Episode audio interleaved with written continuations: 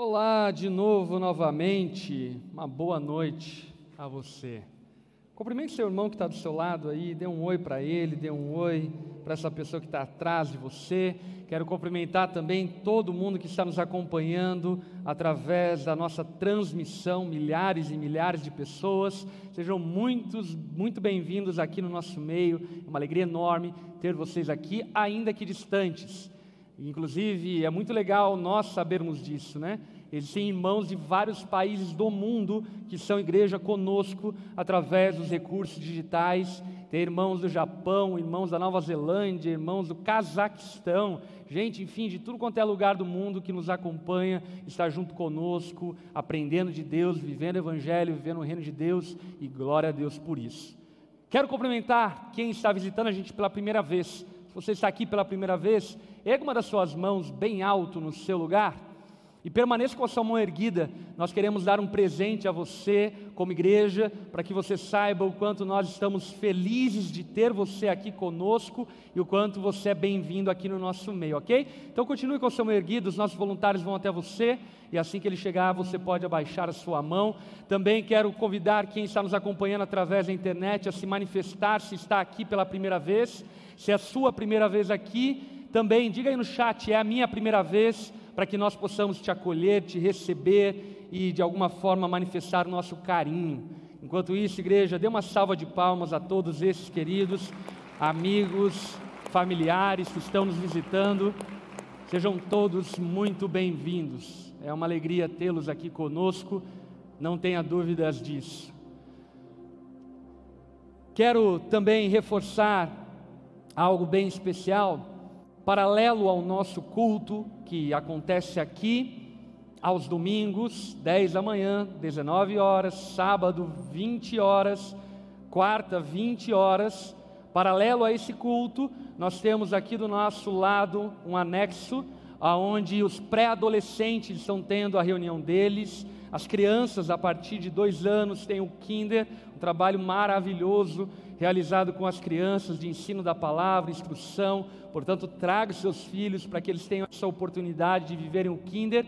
E também temos uma sala do fraudário, onde lá no fraudário, você que tem um filho ainda de colo, talvez está meio chatinho, chorando, quer amamentar, enfim, você pode ir até o fraudário e lá do fraudário assistir o culto ao vivo que está sendo transmitido na televisão, para não perder nada do que está acontecendo aqui, além de ter um ambiente adequado para você amamentar, acalmar seu filho, para que depois, então, quando você julgar melhor, retornar ao espaço de culto e dessa forma poder usufruir daquilo que está sendo servido nos nossos cultos. Amém? fraudário fica também aqui no anexo paralelo ao nosso prédio principal. Tá bom, gente?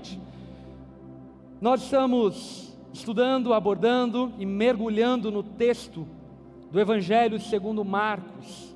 E hoje nós vamos findar o nosso primeiro capítulo de Marcos.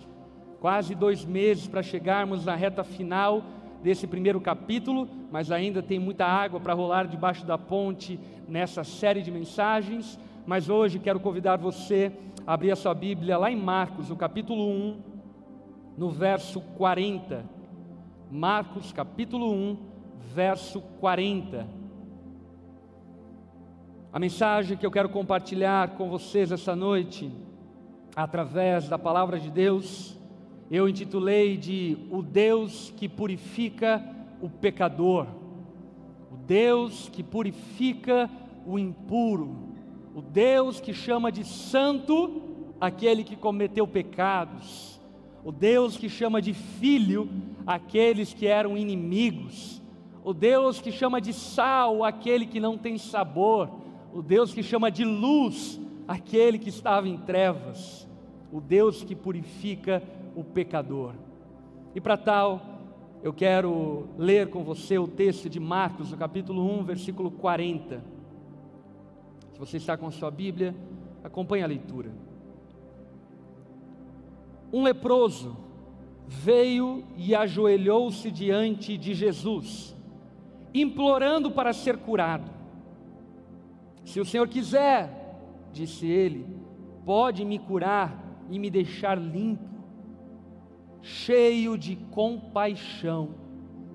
Jesus estendeu a mão e tocou nele.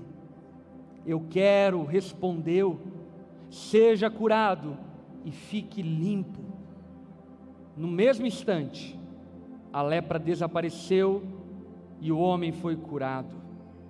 Então Jesus se despediu dele com uma forte advertência: não conte isso a ninguém.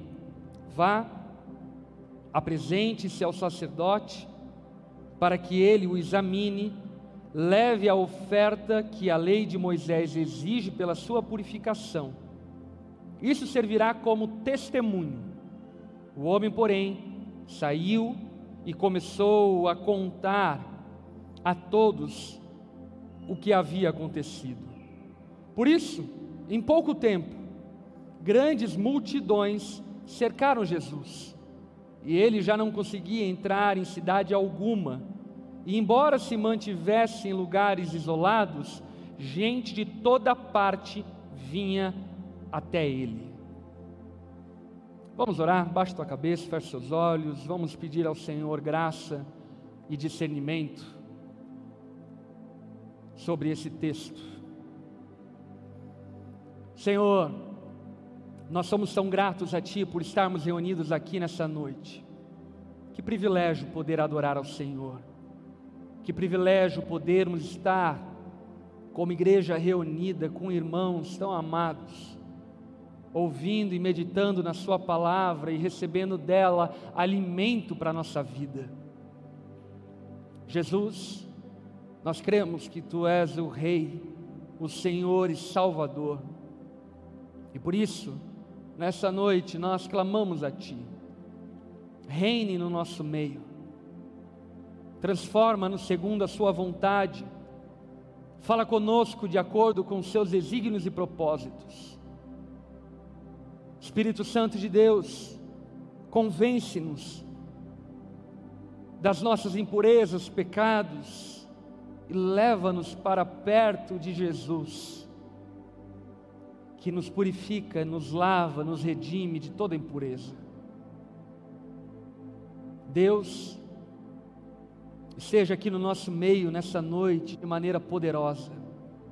Aqueles que, atraídos pelo Senhor, chegaram até aqui, famintos, com sede, com perguntas, com dúvidas, que o Senhor, enquanto nós ministramos a palavra, possa responder os mais profundos enigmas do coração de cada uma dessas pessoas.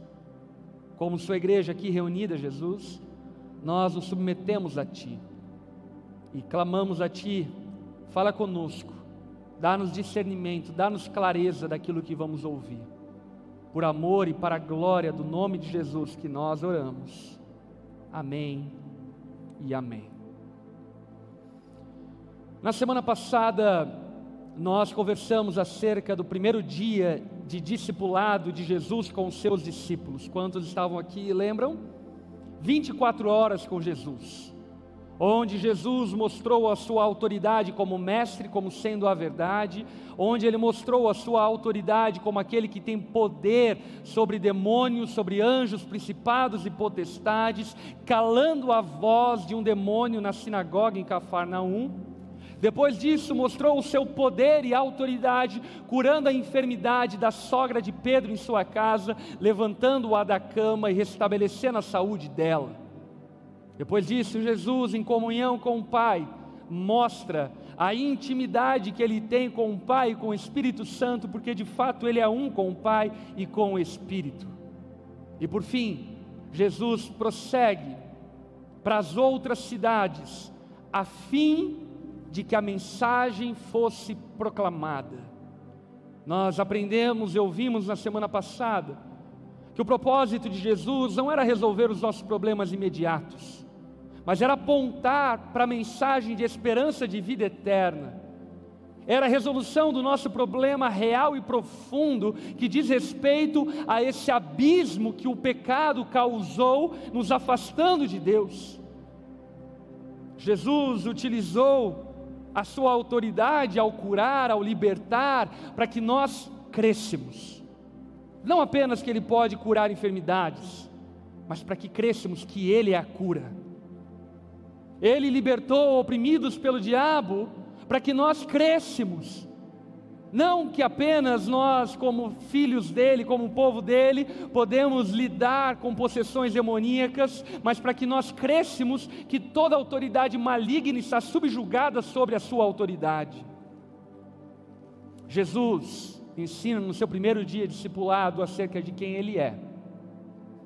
E essa matéria, na verdade, é a matéria do Evangelho. O Evangelho é a apresentação de quem ele é. E aqui nesse episódio emblemático que nós acabamos de ler, do verso 40 até o verso 45, Jesus demonstra algo que é muito mais profundo do que a cura de uma enfermidade. Por motivos culturais, religiosos, por motivos que o povo judeu carregava desde a lei do, do, Levíticos, aqui então é trazido à tona uma revelação muito peculiar, poderosa e generosa do que Cristo veio fazer. De maneira superficial, quando nós lemos esse texto, o que nós percebemos? Jesus curou um homem leproso. O que era a lepra? A lepra eram doenças dermatológicas havia-se uma contabilidade que poderia se haver 75 variações de lepra, todo tipo de escamação no corpo e assim por diante. Porém, a lepra aqui referida por esse homem não era uma lepra comum e não parecia nem um pouco como algo que poderia ser desconsiderado. Era uma lepra mortal que aos poucos ceifaria a vida daquele homem. A lepra, naquele contexto, tinha um significado que ia para muito além de apenas uma enfermidade. A lepra, ela era repulsiva, ela era incurável, ela era lenta, ela era mortal. Todos tinham medo da lepra. E até porque a lepra tinha uma simbologia e um significado relacionado ao pecado e ao juízo de Deus. No Antigo Testamento, aqueles que contraíam a lepra, tinha-se uma crença popular que estes estavam recebendo o castigo de Deus, e a lepra então era a manifestação desse juízo que estava castigando aquele homem por causa do seu pecado. Portanto, a simbologia da cura de um homem leproso vai para muito além do poder de cura. A simbologia da cura de um homem leproso está manifestando o poder de Jesus de manifestar cura, salvação e perdão de pecados.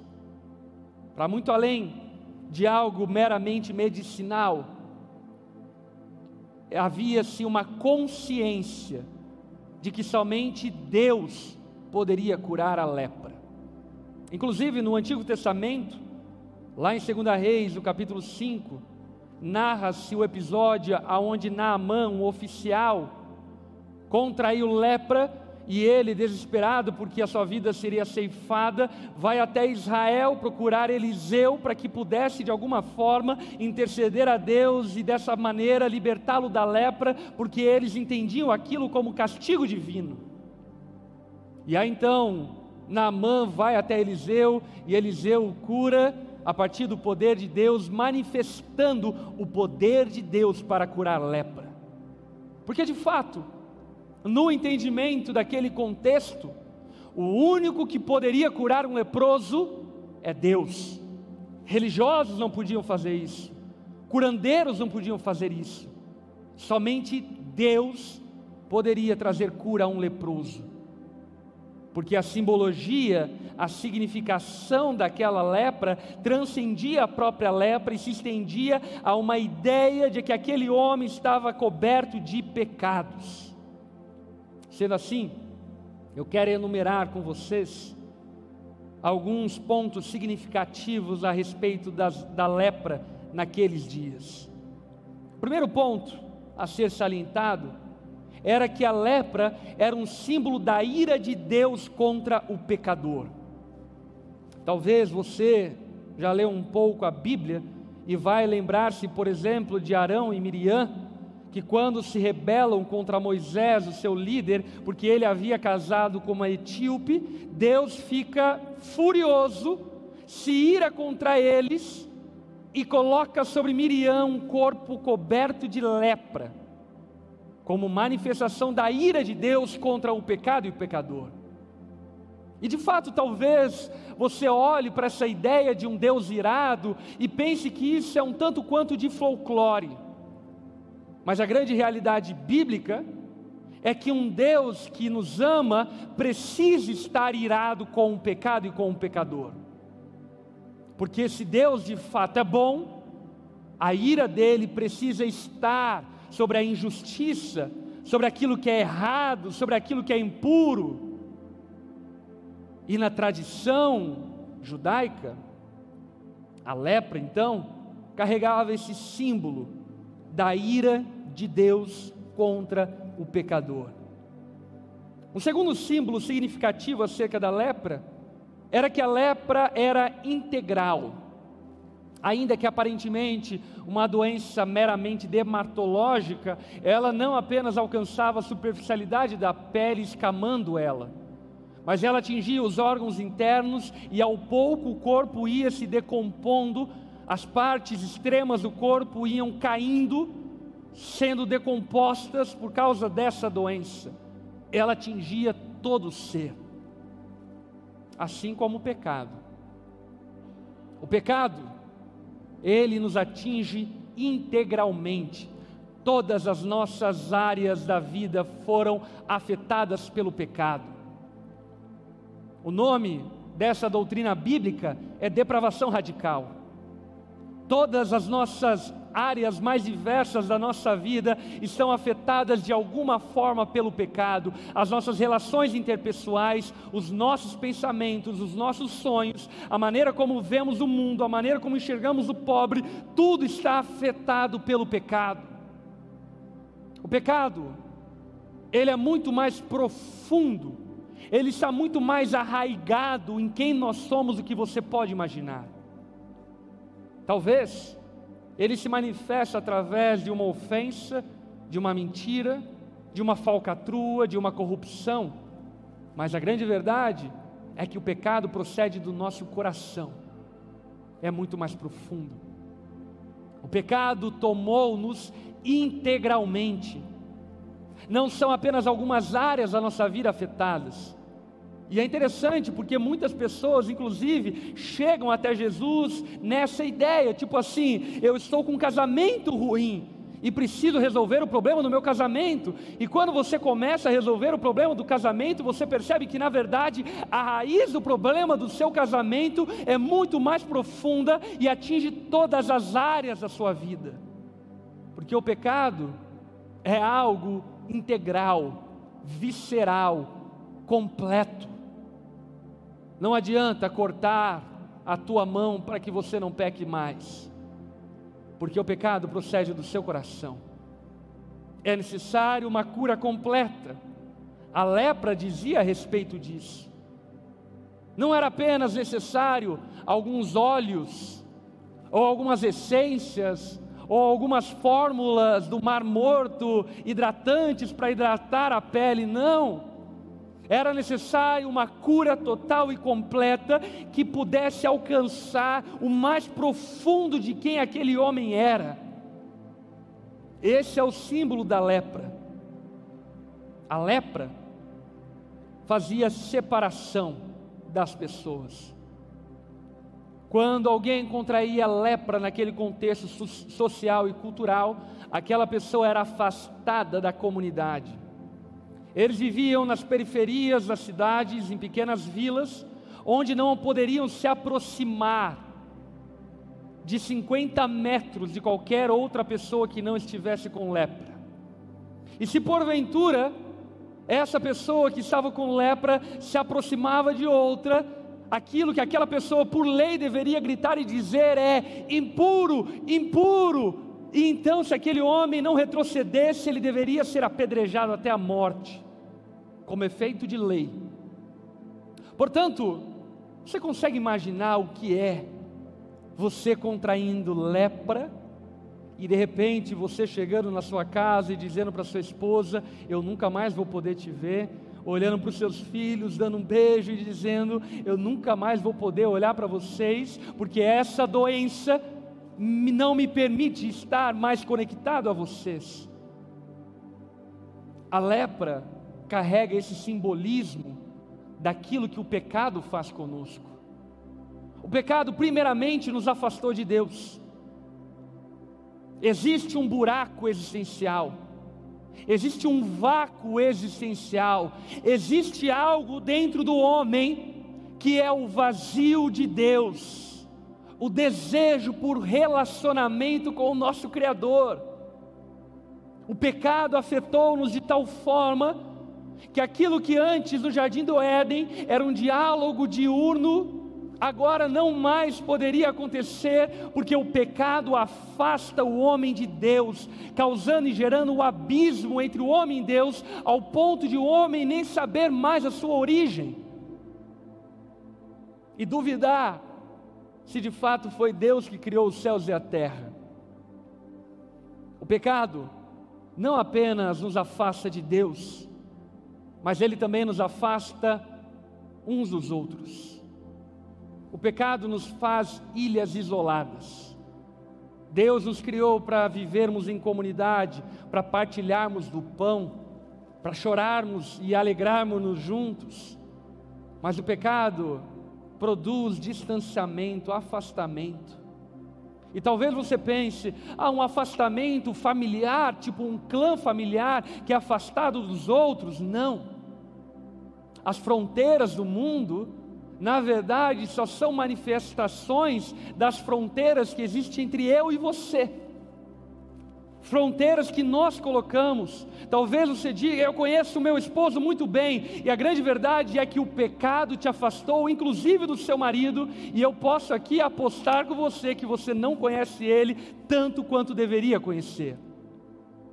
Porque o pecado nos afastou uns dos outros. O pecado, inclusive, nos afastou da criação de Deus. É louco pensar que quando lá no jardim do Éden Eva vê uma serpente falando, ela não fica com medo e conversa com ela. Talvez o que isso possa significar como uma inferência no texto é de que Eva estava acostumada a lidar com as víboras e elas não matavam. E de fato, a criação, a obra criada de Deus, teve uma ruptura tamanha ao ponto de que nós ficamos inimigos da própria natureza. O apóstolo Paulo mesmo vai dizer em Romanos que a natureza criada, cachoeiras, rios, nuvens, animais gemem como em dores de parto pela manifestação dos filhos de Deus, aguardando o dia em que nós vamos ser conectados novamente. Porque o pecado, ele nos separa. O pecado nos coloca em um calabouço solitário e sozinho. E ainda que estejamos com as nossas contas em dia, e ainda que tenhamos oportunidade de tirar férias em Miami, e ainda que estejamos andando com um carro bom, e ainda que tenhamos aparentemente amigos, ainda assim no meio da multidão estamos sozinhos. O pecado desconecta-nos de Deus uns dos outros.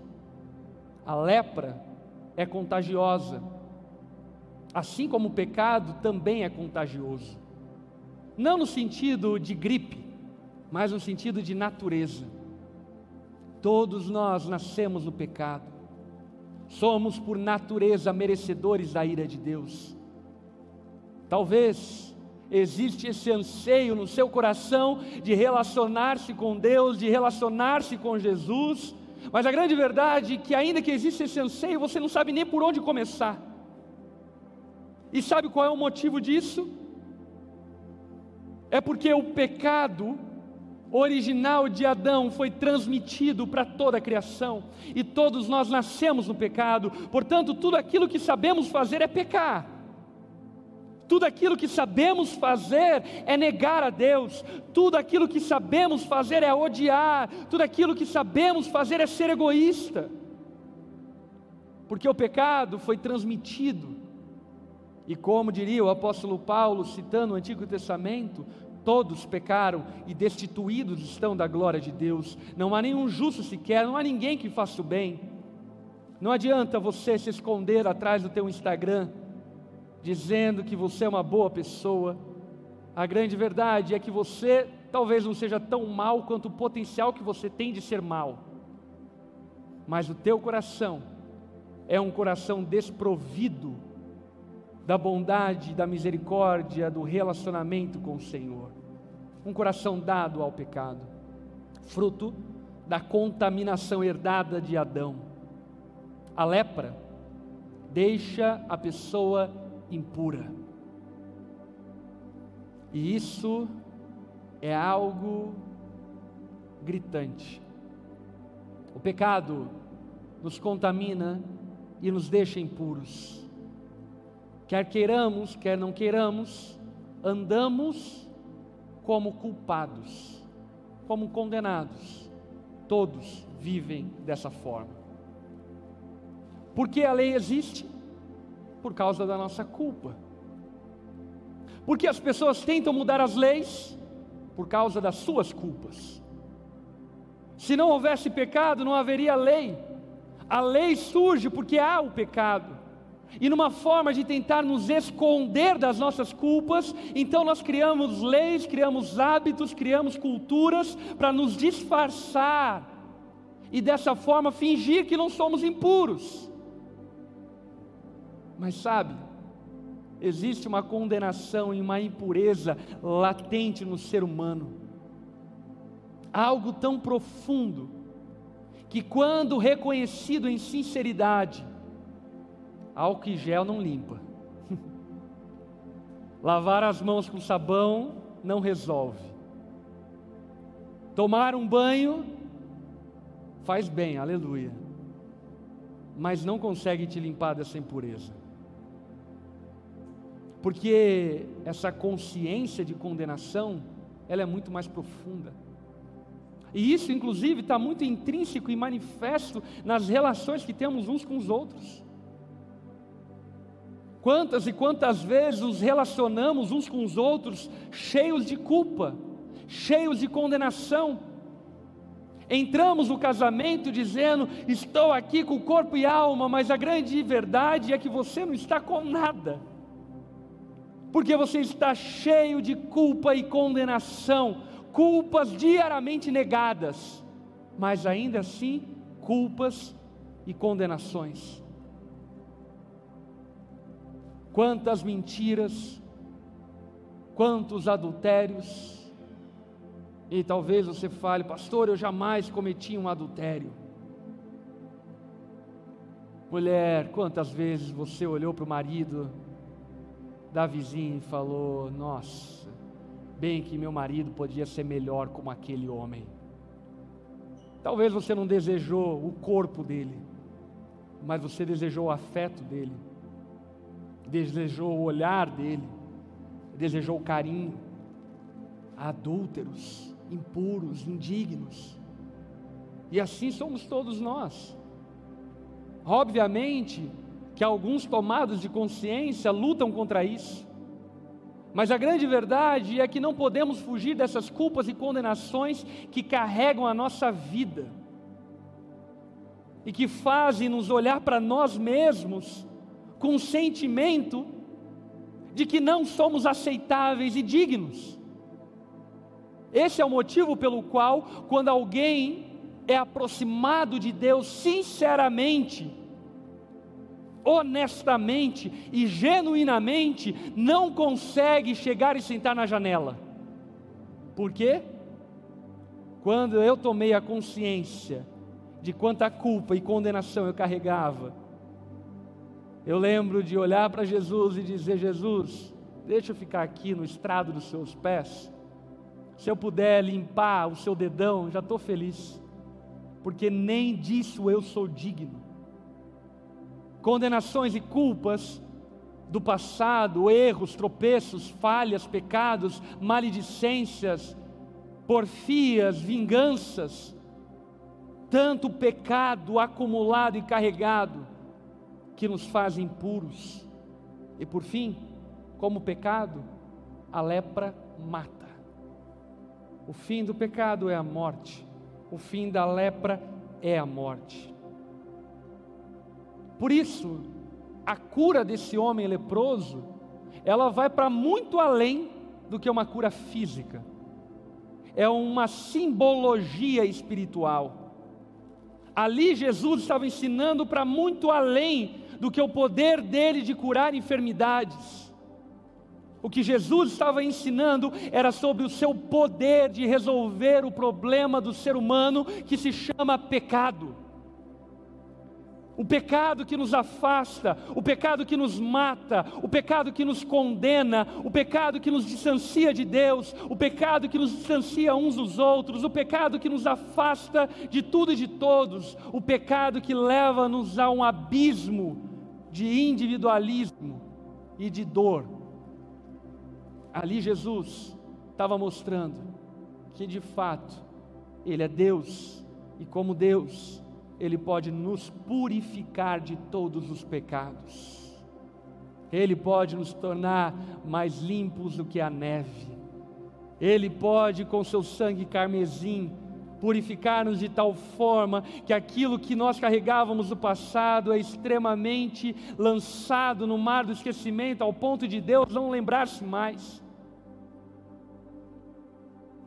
A cura do homem leproso significa muitas coisas.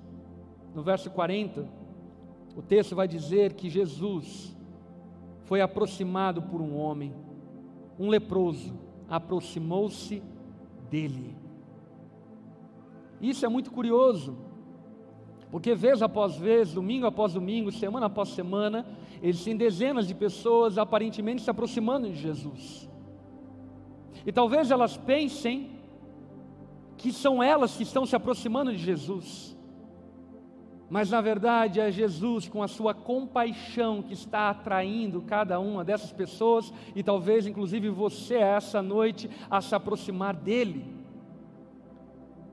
E aquele homem, ousadamente, corajosamente, fere a cultura, fere a lei, fere os impeditivos, fere as barreiras para se aproximar de Jesus.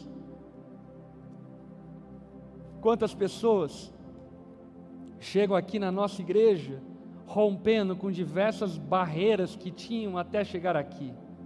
Preconceitos, ideias equivocadas, barreiras familiares, ideias próprias mas algo parece que nos atrai de tal forma que nós podemos morrer, mas a gente precisa se aproximar de Jesus.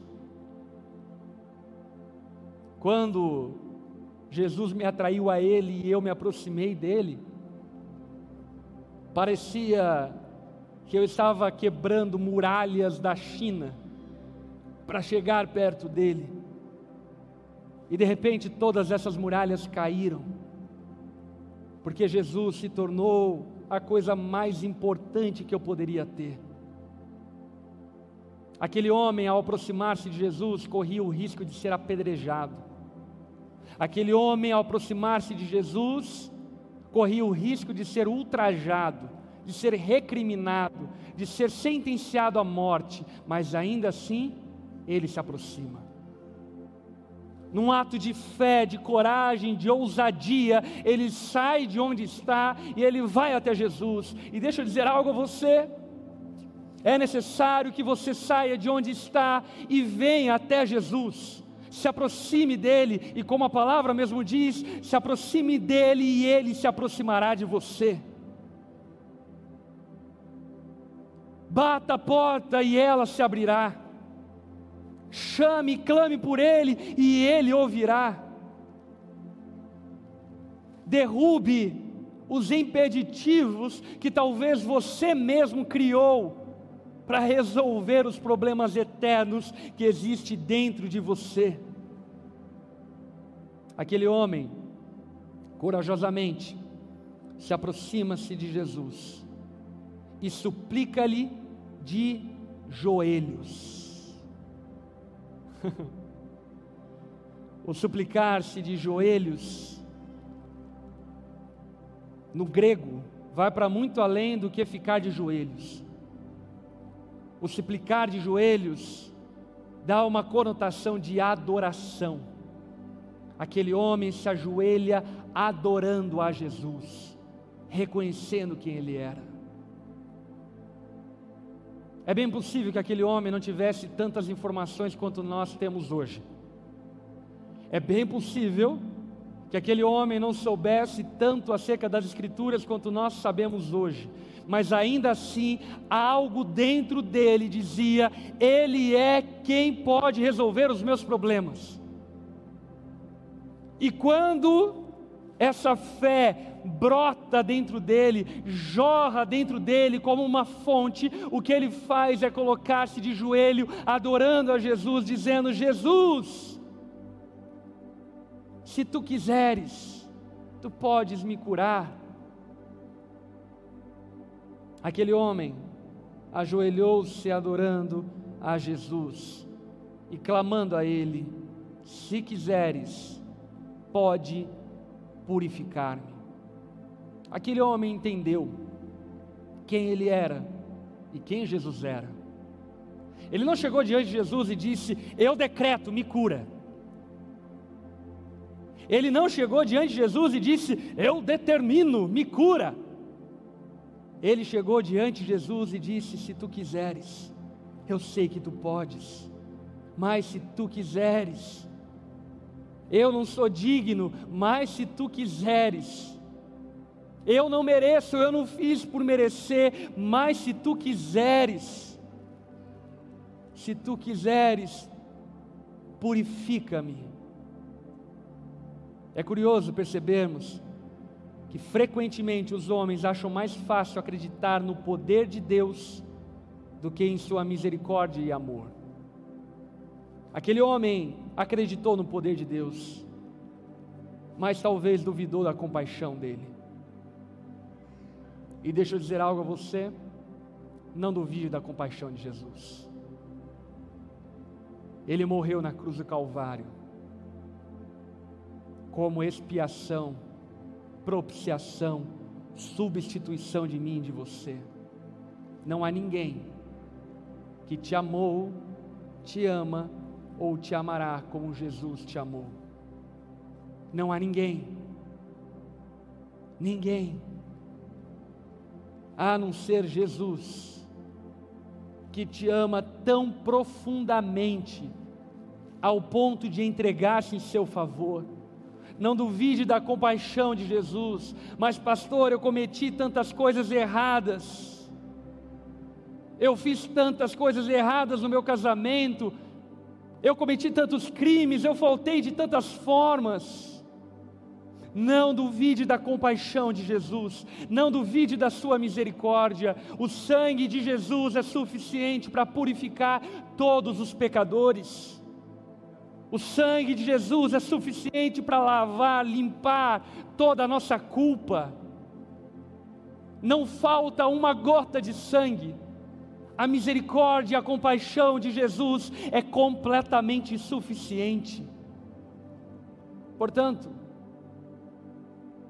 mais do que crer que Jesus pode fazer, devemos crer que Ele quer fazer devemos crer que Ele quer nos salvar, porque de fato foi para isso que Ele veio. Charles Spurgeon diz: Nenhum de nós ama os homens como Cristo os ama. E se juntássemos o amor de todos o mundo, de coração terno, formaria apenas uma gota comparado ao oceano da compaixão de Jesus ainda que juntemos o amor dos nossos filhos, familiares, amigos, colegas, Irmãos na fé, todo esse amor junto seria como uma gota comparada a um oceano da compaixão e do amor de Jesus por mim e por você. Jesus, cheio de compaixão, estendeu, repita comigo: estendeu. Ele estendeu a mão e tocou aquele homem. Isso é maravilhoso. porque demonstra o esforço de Jesus em estender a mão e nos tocar. A lepra era uma doença transmissível, como falamos anteriormente. Ela não poderia estar próximo dos outros que estavam sãos dessa doença. Mas Jesus não apenas diz está curado, ele rompe inclusive a lei, toca aquele homem com as suas mãos, demonstrando que não é o pecado que tem poder sobre a santidade, mas é a santidade que tem poder sobre o pecado. Não são as trevas que ofuscam a luz, é a luz que ofusca as trevas, e aonde a luz brilha, as trevas não podem resplandecer. Jesus, em sua santidade, toca aquele homem como em sinal de compaixão, demonstrando de maneira muito clara que ele não poderia ser contaminado pelo pecado, mas ele pode purificar o pecador. Que ele não poderia ser sujo por aquela doença, mas ele poderia limpar aquela sujeira. Assim como Jesus faz conosco. Há 16 anos atrás, Jesus me tocou. Obviamente que de maneira figurada. Ele me tocou. Naquela madrugada, eu reconheci que eu era a pior pessoa que eu conhecia. Mas naquela mesma madrugada, alguém me amou, tocou em mim, se importou comigo me abraçou, mesmo sendo quem eu era. E Jesus faz isso repetidas vezes. Talvez Jesus está fazendo isso aqui agora, nessa noite. Abraçando e tocando pessoas intocáveis, pessoas mal amadas, Pessoas que olham para si mesmas e dizem: jamais alguém vai me desejar, jamais alguém vai me querer, e de repente o Deus Todo-Poderoso nos toca, purificando-nos de toda a impureza. E Ele não nos toca para participar da nossa impureza, Ele nos toca para que sejamos limpos. Ele nos toca para que sejamos livres, Ele nos toca para que sejamos completamente, totalmente perdoados. Ao tocar no leproso, Cristo mostrou a sua superioridade em relação à lei de Moisés, mostrando que a graça triunfa sobre o juízo. E que ainda que haja motivos pela nossa condenação, Jesus é suficiente para nos purificar de todo pecado.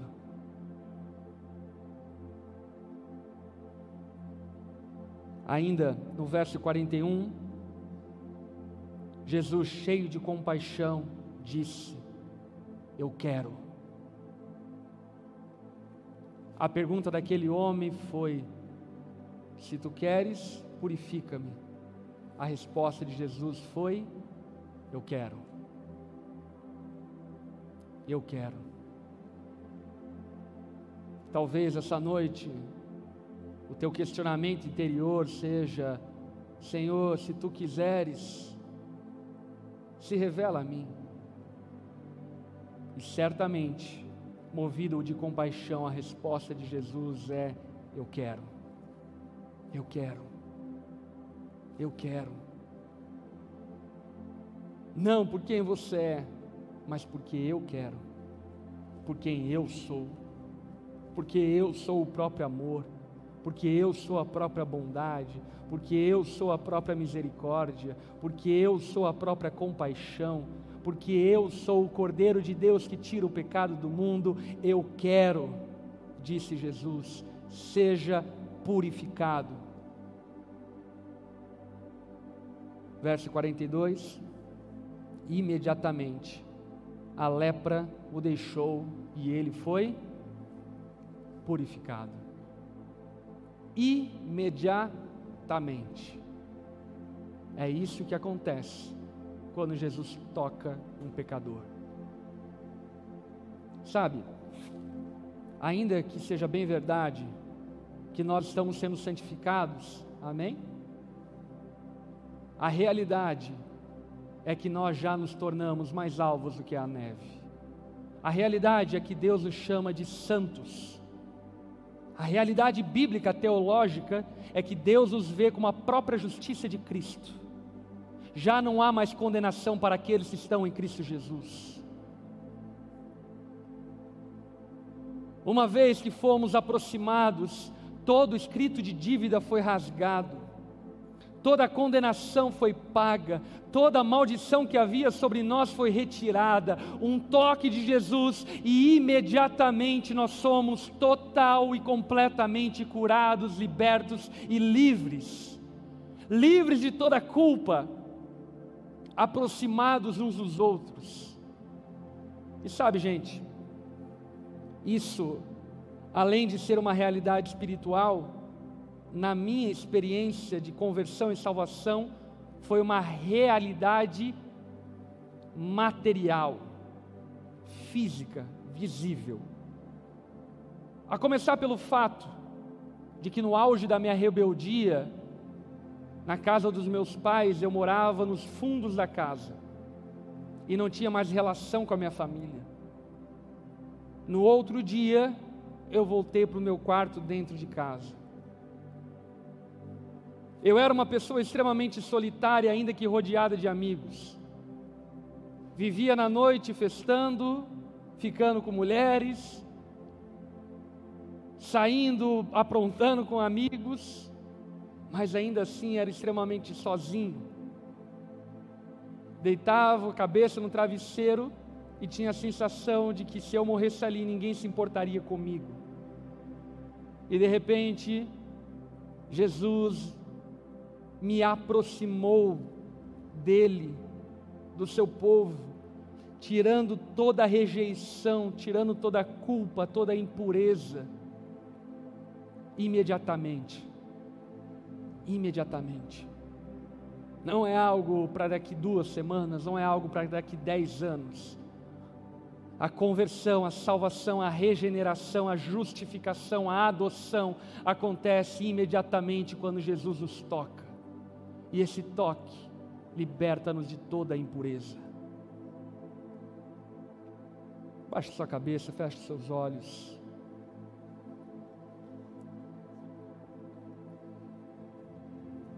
Talvez essa noite você esteja sentindo esse toque. Talvez essa noite você é esse leproso que chegou até Jesus procurando a Ele, rompendo barreiras sociais para se aproximar dEle. E talvez a pergunta que te trouxe até aqui é: Jesus, tu pode me salvar? Jesus, tu pode me perdoar? Jesus, tu pode me purificar? E a resposta de Jesus para você é sim, eu posso, sim, eu quero. Se você é essa pessoa que de alguma forma sente esse toque de Jesus nessa noite, eu quero te convidar a responder a essa ação de Deus. No seu lugar, de cabeça baixa, olhos fechados, talvez na sua casa ou aqui presencialmente, se você é essa pessoa, no seu lugar, repita comigo essa oração, se rendendo a Jesus, diga assim a Ele. Senhor Jesus, eu creio que tu podes me purificar. Eu creio que tu podes me curar, me perdoar e me limpar Jesus, eu reconheço a minha impureza e clamo a Ti misericórdia. Eu creio na Sua compaixão por mim e no Seu amor por mim. E nessa noite, eu me rendo ao Senhor, reconhecendo que Tu podes transformar a minha vida. Se Tu quiseres, Tu podes, e eu creio que Tu queres. Perdoa os meus pecados e faz de mim uma nova criatura. Em nome de Jesus que eu oro.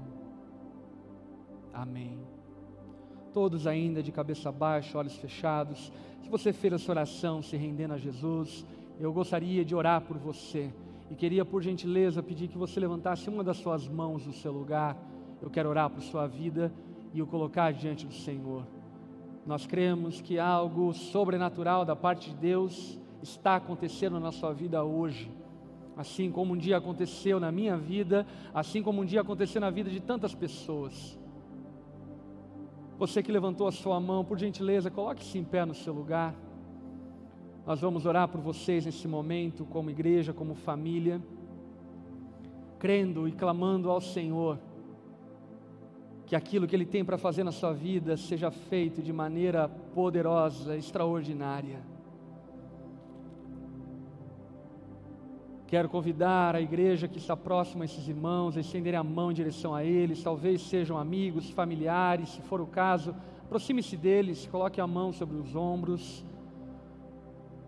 para que juntos possamos orar por eles. Se você fez essa oração em casa, se rendendo a Jesus, também quero convidar e encorajar você na sua casa, colocar no chat dizendo: Eu me rendo a Jesus, para que possamos de alguma forma te agasalhar, orar por você e darmos início a uma caminhada com Jesus a partir daqui.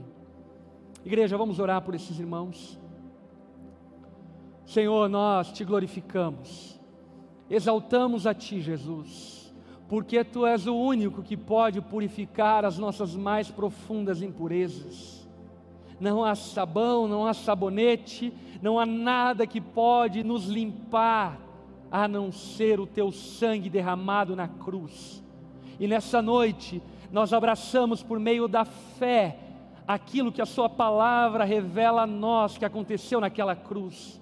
O teu sangue foi vertido em nosso favor, o teu corpo foi rasgado, foi moído, traspassado por causa das nossas transgressões, para que nós tivéssemos paz, para que fôssemos libertos, para que fôssemos purificados, limpos e chamados a pertencer ao seu reino. Nós não conhecemos a história dessas pessoas, ó Pai, mas sabemos que o Senhor tem atraído a elas já faz meses, dias, anos. E nessa noite, cremos que o Senhor marcou um encontro de uma mudança definitiva de vida.